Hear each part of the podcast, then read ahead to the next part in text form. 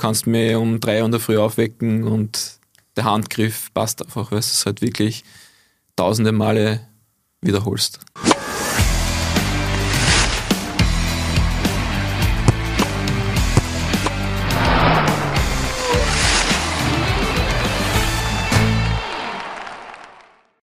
Herzlich willkommen beim Sportrapport, dem Sportpodcast des österreichischen Bundesheers. Heute zu Gast Oberwachtmeister Markus Weber, Vizeweltmeister im militärischen Fünfkampf. Herzlich willkommen. Hallo Andi, Servus. Markus, militärischer Fünfkampf. Äh, ich lasse dich jetzt einmal erklären, was das genau ist und aus welchen Disziplinen er sich zusammensetzt.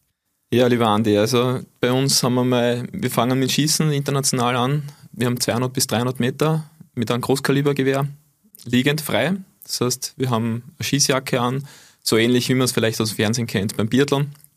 Nur, dass es halt auf einer größeren Distanz ist. Dann kommt der Hindernislauf, die militärische Hindernisbahn, 500 Meter, 20 Hindernisse. Das höchste ist 5 Meter, die 5-Meter-Leiter. Wobei ich da gleich dazu sagen muss, ist, dass wir die 5-Meter-Leiter springen. Dann 20 Meter das längste Hindernis, das Kriechhindernis, kostet am meisten Energie.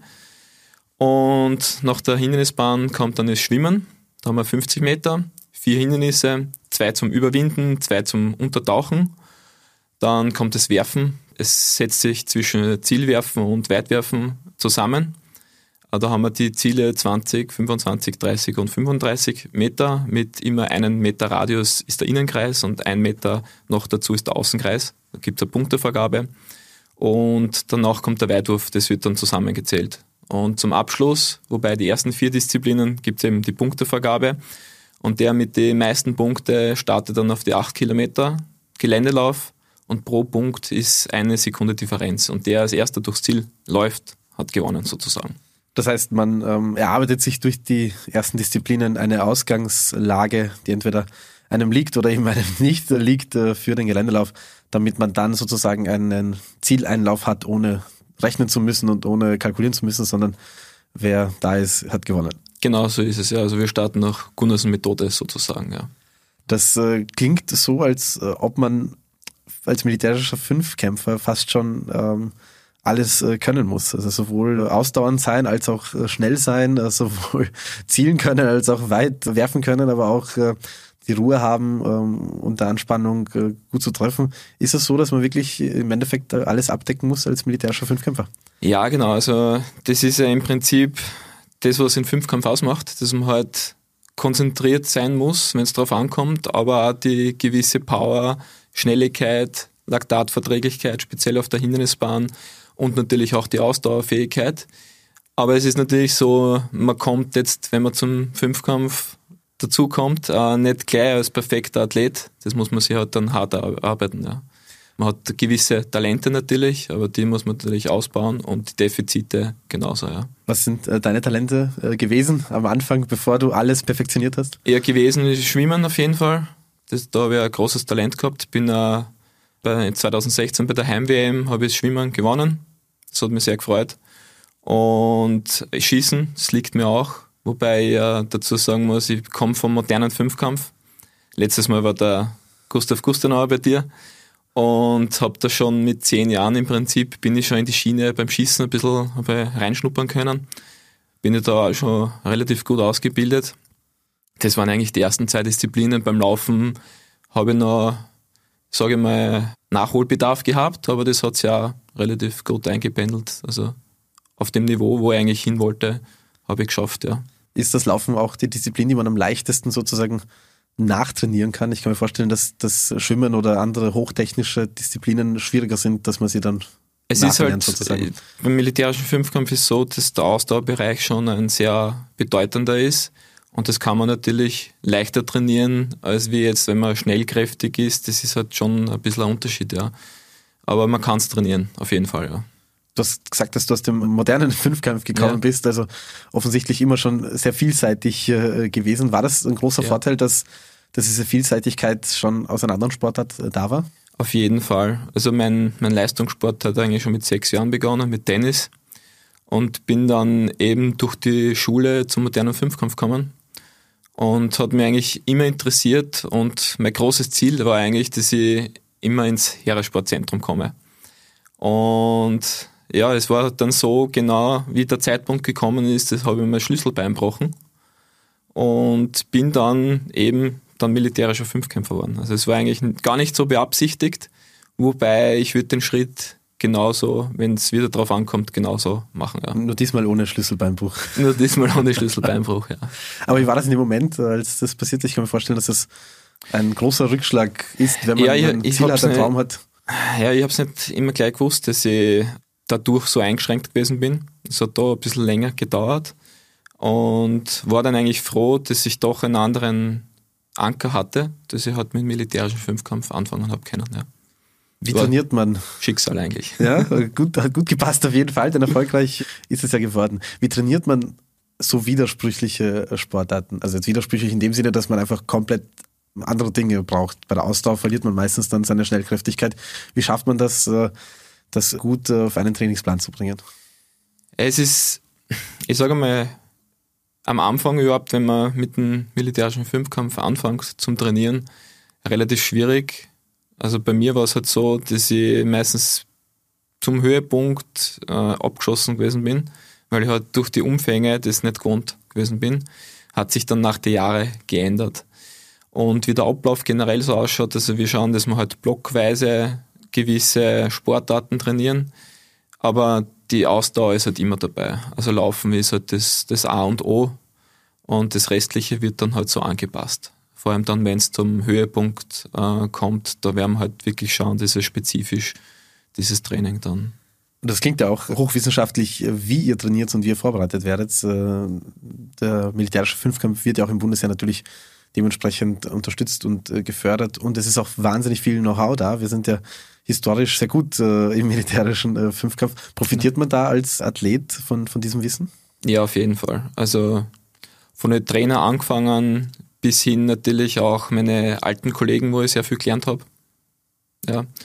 Genau dieses Wissen möchte ich dann eigentlich auch weitergeben als Trainer. Das war eben auch der Grund, warum ich die ganze Laufbahn gemacht habe vom Bundesheer, also die Unteroffiziersausbildung, weil ich das Wissen einfach weitergeben will. Also ich bin jetzt auch schon ein bisschen so in einer Trainertätigkeit mit eingebunden und ja, voraussichtlich dann nächstes Jahr meine letzte Saison. Also ich wollte eigentlich seit 2019 immer noch ein, ein Großereignis machen. Das hat halt nicht so funktioniert, weil immer abgesagt worden ist. Und deswegen ist halt nächstes Jahr so mein großes Ziel, nochmal eine Medaille zu machen und dann in den Trainerstab sozusagen überzugehen. Und dann das äh, Wissen äh, weitergeben. Das äh, soll natürlich auch der nächsten Generation äh, förderlich äh, sein. Militärischer Fünfkampf, habe ich jetzt vorher schon gesagt, wird besonders gefördert. Das ist eine Schwerpunktsportart im österreichischen Bundesheer. Genau. Ähm, ist in dem Sinne was anderes als eben olympische oder paralympische Sportarten, weil sie einen militärischen ähm, Sinn und Zweck auch hat. Warum wird diese Sportart so besonders gefördert? Naja, wir, es gibt den internationalen CISM-Verband, das ist sozusagen der militärische internationale Sportverband. Und da werden eben diese Großereignisse veranstaltet, wo halt, also das äh, Motto lautet Friendship through Sports, wo alle Sportsoldaten sozusagen hinkommen, Freundschaften schließen. Das ist eben auch im Prinzip die, die Förderung, warum es Militär das so macht, ja. Es gibt aber natürlich auch Synergien, die man nutzen kann in der, in der militärischen äh, Ausbildung. Ähm, gibt es Dinge, die du besonders gut kannst, die jeder Soldat im österreichischen Bundesheer äh, können sollte und was man von dir sozusagen lernen kann aus, aus deiner sportlichen Tätigkeit? Ja, also wir sind natürlich auch eingebunden, äh, zum Beispiel Grundwehrdiener auszubilden. Also da haben wir immer wieder, dass wir mit den Grundwehrdienern auf die Hindernisbahn gehen, weil es halt doch, glaube ich, für jeden äh, ein tolles Ereignis ist, einmal die Hindernisbahn zu bewältigen, weil es doch sehr fordernd ist. Und da sind wir eingebunden. Und ich bin auch mit der Schule, also mit der BHAG, mit der Sicherheitsschule in Wiener Neustadt, da haben wir auch immer das Training und das taugt den Kids. Und so kann ich auch das Wissen ein bisschen weitergeben. Auch breiter, jetzt nicht nur im, in der eigenen Mannschaft, sondern auch ein bisschen breiter. Einer deiner äh, großen Erfolge war der Welt- Vize-Weltmeistertitel bei der Weltmeisterschaft 2018. Da habt ihr den Sieg äh, nur äh, knapp verpasst. Was ist in, in, in so einem Rennen oder in so einer Rennkonstellation das Herausforderndste? Boah, das Herausforderndste ist, also eine gute Frage.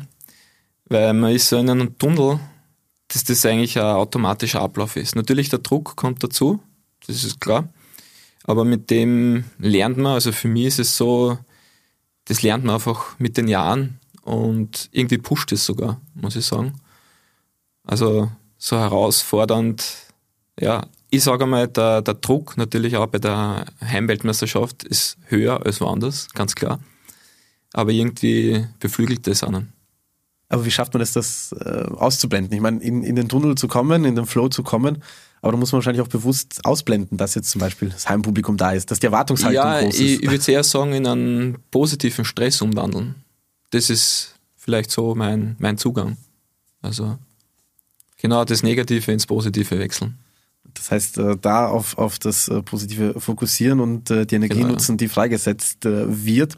Ich erinnere mich, dass ich zum ersten Mal ähm, ein Video gesehen habe vom militärischen Fünfkampf und das war, glaube ich, der Weltmeistertitel von Österreich vor einigen Jahren jetzt schon im Finale gegen China, ja. wo ein sehr, sehr spannender Hindernisparcours bewältigt wurde und da sich die ähm, Herren teilweise Kopf voraus äh, vom 5 Meter Hindernis runterwerfen, ich mir gedacht habe, boah, das ist, das ist nicht ohne, ja.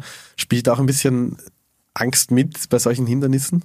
Angst nicht, wenn man es im Training sowieso oft nur durchmacht. Der Respekt ist auf jeden Fall da. Weil du weißt halt, bei jedem Hindernis kann irgendwas passieren, auch wenn das nur so unspektakulär ausschaut. Man braucht nur irgendwo einfadeln oder hängen bleiben. Also, ich habe schon so ziemlich alles gesehen auf der Hindernisbahn, was es gibt, ja. Also wirklich nicht ohne, also kann ich wirklich nur jedem empfehlen, da mal auf YouTube äh, zu schauen und militärischer Fünfkampf äh, einzugeben. Es hat aber auch so gewirkt, als wäre wirklich jeder Handgriff optimiert. Also jeder, jeder Griff, jeder Sprung, jeder Schritt war fast schon automatisiert. Äh, macht man das bewusst so? Ob es bewusst ist oder unbewusst, ich kann das eigentlich gar nicht sagen. Also ich, ich würde schon unbewusst eher sagen, ja. Weil es halt, wie gesagt, im Training halt auch über dem Wettkampftempo oft genug machst und da schleift sich das halt nach einer Zeit an. Dass das halt wirklich, ja, du kannst mir um drei Uhr in der Früh aufwecken und der Handgriff passt einfach, weil du es halt wirklich tausende Male wiederholst. Und das braucht es wahrscheinlich auch, weil ähm, die, ja. die Zeit beim Hindernisparcours selbst ist ja nicht lang. Da geht es ja wirklich dann um, um Zehntel und Hundertstel. Und äh, da hat man wahrscheinlich dann wenig Zeit zu überlegen, na, wie gehe ich jetzt hier das Hindernis an, oder? Das muss also einfach Zeit gehen. Zum, Zeit zum Überlegen eigentlich gar nicht, na. Vor jedem Lauf natürlich gehe ich das Ganze im Kopf durch. Das mache ich schon. Und da weiß ich halt da die, die Schritte, das hat sich halt einfach über die Jahre eingespielt. Aber dass ich jetzt kurzzeitig vor dem Hindernis überlege, okay, muss ich jetzt mit dem linken Fuß weghüpfen oder mit dem rechten, da ist es dann eher schwieriger. Und vor allem dann zum Schluss, wenn das Laktat dann einfährt, sozusagen, da gibt's dann sowieso nichts mehr zum Überlegen, weil da muss das automatisiert sein, das Ganze. Vor allem, es ist zum Schluss ein Balancierhindernis, da muss halt wirklich jeder Handgriff eigentlich passen. Das ist wahrscheinlich auch ganz bewusst dorthin gestellt, damit, wenn man denke, komplett ja. müde äh, ist, dort noch die Herausforderung hat. Beim Schwimmen ist es ja auch so. Also ich sehe euch ja immer wieder ähm, in der Südstadt, wenn ihr kommt und äh, eure Hindernisse aufbaut, schaue ich immer fasziniert äh, zu. Da müsst ihr ja auch im Endeffekt ganz genau wissen, zwei Züge schwimmen, dann geht's aufs Hindernis, dann abstoßen. Das muss ja auch komplett durchoptimiert sein, oder? Ja, genau. Also wir schauen natürlich auch im Training, dass wir, ähm, also da schwimmen nicht die ganze Strecke, sondern wir sind abteilig gemacht und das man halt wirklich so schnell, so schnellkräftig, weil im Training kriegst du halt diese Spannung, was du im Wettkampf hast, nie hin. Da sind halt kürzere Abschnitte und da schauen wir halt wirklich so schnell wie möglich über die Hindernisse zu gehen und das Ganze optimiert halt mit Züge, mit Gleiten. Also ja, auch der Startsprung natürlich ganz wichtig. Das wirst du auch kennen vom Schwimmen. Und ja, da tun wir immer verfeinern, Videoanalyse, gibt es alles drum und dran, ja. Was für Rahmenbedingungen braucht man dafür. Ich nehme an, ähm, dass man das nicht unbedingt in jedem Schwimmbecken aufbauen kann, oder? Also im Prinzip könntest du sogar in jedem Schwimmbecken aufbauen, weil es ist der Tisch, das ist eigentlich das größte Hindernis, der ist meistens schwimmend und ist auch jetzt vom Reglement so aufgenommen worden, dass der nicht mehr steht, eben wegen Beckentiefe, dass man da halt wirklich was Schwimmendes hat. Und es gibt ein 25 Meter Becken, da, ist, da schwimmst du halt, dann ist die Wende entweder beim Tisch oder äh, vorm Tisch, die Wende. Also es gibt alle Variationen. Wobei ich dazu sagen muss, bei der WM ist es standardisiert immer auf 50 Meter gewesen. Das heißt, also, wenn man für die Weltmeisterschaft trainiert, dann weiß man, genau. genauso wird es auch beim Wettkampf ja. sein und kann. Die Abstände zwischen den Hindernissen ist immer gleich. Das Wasser natürlich, das wirst du erkennen, das ist immer ein bisschen anders, aber das ist eine Gefühlssache. Aber die Hindernisse selber sind eigentlich genormt und immer gleich. Ja. Aber jetzt, wenn du das Gefühl ansprichst, beim Schwimmen ist es so, dass wir eben vom Wassergefühl reden, was natürlich keiner versteht, was wir damit meinen. Und wenn ich genau. sage, das Wasser ist heute härter oder es ist weicher ja, oder ähm, besser zum Greifen. Genau, besser zum Greifen, wie, wie man Wasser greifen, man greift eh durch. Also, aber natürlich, wenn man ähm, mehrere Stunden am Tag in dem Element sich aufhält, äh, spürt man sofort jede Veränderung. Könnt ihr dieses Gefühl auch aufbauen, wenn ihr fünf Sportarten trainiert? Weil ihr seid ja nicht tagtäglich im Wasser, sondern müsst euch das ja gut einteilen in der Woche. Kann man da überhaupt ein Gefühl für jede dieser Sportarten entwickeln? Also wie ich noch mehr geschwommen bin, war das Gefühl schon anders, muss ich dazu sagen. Aber es hat sich auch adoptiert, sage ich mal, über die Zeit. Es ist so, wie ich früher halt für die 200 Meter trainiert habe, war, wenn ich zwei Tage nicht schwimmen war, war das eine Katastrophe. Also es hat sich angefühlt, wie wenn ich ein neuer Mensch bin und ich überhaupt nicht schwimmen kann. Das hat sich jetzt durch das, dass wir halt nicht jeden Tag schwimmen, sondern vielleicht zwei bis dreimal in der Woche, hat sich das Gefühl ein bisschen verändert, ja. Und bei den anderen Disziplinen, wie ist das dort? Kann man das auch rekonstruieren oder ist es einfach, weil es kein fremdes Element ist, äh, dann anders? Doch, doch. Also du hast, jetzt wenn ich beim Schießen anfange, hast du schon ähm, sozusagen so Höhepunkte, also wo du halt wirklich super fühlst. Also bei der Aufbauphase, wenn man sich das erste Mal nach dem Winter wieder mal reinlegt, äh, man reinlegen, scharfen Schuss tätigt, weil wir machen Anschlagübungen im Winter auch halt drinnen. Und sobald es dann zum scharfen Schuss kommt, wo wir dann wieder draußen liegen, ist es schon wieder eine Umstellung, aber das wird dann eben, wenn es dann zum Höhepunkt kommt, dass ich immer besser in Form komme sozusagen. Also das merkt man schon, ja es fühlt sich einfach besser an und das zieht sich eigentlich bei den anderen Disziplinen, Hindernisbahn, genauso durch und auch beim Laufen oder Schwimmen eben. Ja. Wie sehr kann man das Ziel- und Weitwerfen mit äh, Wurfdisziplinen in der Leichtathletik vergleichen? Kann man da von einem Speerwerfer was lernen? Oder? Ja, also der Weitwurf definitiv. Das Problem ist halt, dass wir nur drei Meter zum Angehen haben und danach ist die Mauer, die halt relativ gut blockiert, was du halt nicht drüber gehen kannst oder nicht so gut. Es ist Speerwurf ähnlich, sage ich mal, der Weitwurf. Zielwurf gibt es eigentlich nicht wirklich was Vergleichbares. Also es ist halt, die Männer haben 550 Gramm, also die Eisenkugel sozusagen, oder die Granate, wie man es militärisch sagt, ähm, ist halt der Zielwurf schon komplett was anderes. Ja. Kann man dann zum Beispiel beim Laufen mit äh, ähm, Cross-Country-Läufern äh, trainieren, damit man da die 8 Kilometer Gelände äh, gut hinbekommt oder beim Werfen mit einem Speerwerfer oder beim Schießen mit den ja. Sportschützen kann man da auch mit ihnen trainieren und da sich was abschauen? Ja, also es war jetzt zum Beispiel, wir arbeiten schon zusammen, letztes Jahr haben wir in Lienz einen kleinen Trainingskurs gemacht mit den Schützen und da lernt man halt schon relativ viel, weil es halt als, als Mehrkämpfer sozusagen hast du halt nie die Zeit, dass du alle fünf Disziplinen so durch trainierst oder durchdenkst oder irgendwelche, zum Beispiel beim Gewehr, dass man da ein bisschen was verfeinert. Die Schützen beschäftigen sich halt jeden Tag eigentlich damit und da kannst du halt sehr viel lernen. Das ist halt sozusagen, dass man die Zeit von den Schützen ein bisschen, dass man da Erfahrung sammelt und Wissen dass sie die Arbeit bekommt. für einen machen. Genau. Wie gut, dass die Schützen auch beim Bundesheer sind und dadurch das Know-how ja. natürlich geteilt äh, werden kann.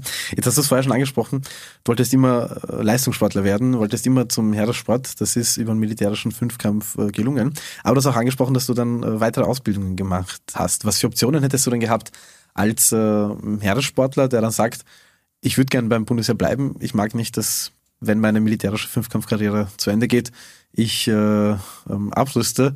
Ähm, was hättest du alles machen können? Also du meinst jetzt als Leistungssportler, wenn jetzt nicht die militärische Laufbahn oder schon? Auch die militärische äh, Laufbahn. Was für Optionen gibt es da als äh, Leistungssportler? Also es ist so, dass sowieso Nachwuchsbedarf ist generell im Heeressportzentrum. Also da wird, werden immer wird Personal gesucht. Von daher. Und für mich hat sich das eigentlich recht gut ergeben, dass ich halt dann wirklich in die Trainertätigkeiten dann reinkomme. Das war eigentlich der Grund, warum ich mich dafür entschieden habe. Du hast auch gesagt, dass du die Unteroffiziersausbildung äh, gemacht äh, hast. Äh, was war alles Teil dieser Ausbildung? Also ähm, das Ganze dauert eineinhalb Jahre. Für mich war einmal die, die Kaderanwärterausbildung 1, war in Weitra. Da machst du halt äh, Jägerteile, das heißt Schießen, Tarnen, Täuschen, Gefechtsausbildung, äh, Orientierung im Gelände. Also einmal die, die komplette Basis, was halt da jeder Soldat benötigt. Danach habe ich die Cup 2 Ausbildung gemacht, die war in Wien auf der Hallo Gas. Das hat mit Versorgung zu tun gehabt. Und danach bist du noch ein halbe, halbes Jahr auf der äh, Heeresunteroffiziersakademie.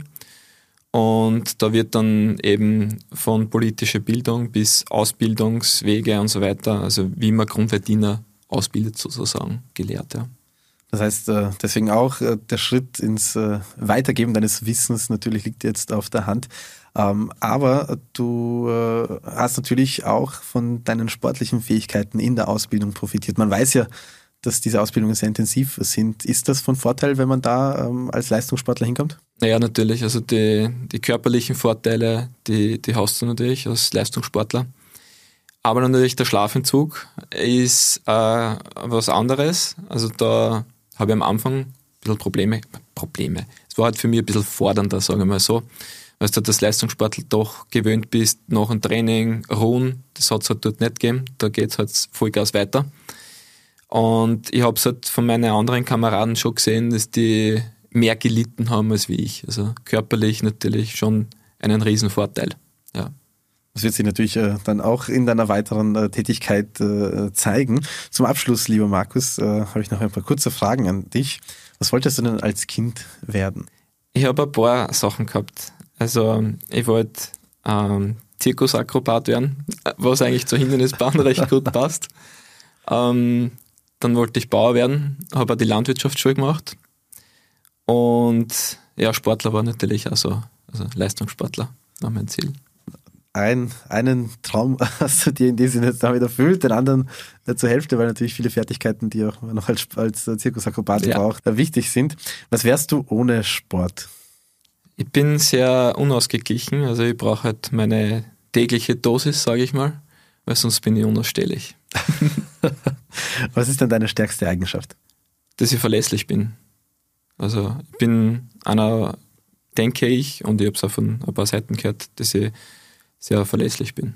Das ist beim Bundesheer äh, sehr, sehr gut. Ja. Da werden sich ähm, alle freuen, mit denen du noch zu tun haben wirst. Äh, was ist denn dein unnützest, unnützestes Talent?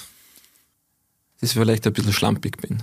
Mein Talent weiß ich, will ich jetzt nicht sagen, aber Und wovon träumst du? Was ist dein großer Traum? Was möchtest du noch schaffen, erreichen? Also was ich noch erreichen will, ist eine Medaille im Einzel bei der Weltmeisterschaft. Das ist mein großes Ziel. Das hast du schon angekündigt. Äh, nächstes Jahr zum genau. großen Abschluss eine Einzelmedaille. Wir wünschen dir eine gute Vorbereitung. Vielen Dank. Hoffentlich findet die WM auch statt. Wir gehen davon aus und wünschen natürlich auch für nachher noch alles Gute. Dankeschön. Danke, Markus Weber. Das war's von uns beim Sportrapport. Herzlichen Dank fürs Dabeisein. Bis zum nächsten Mal.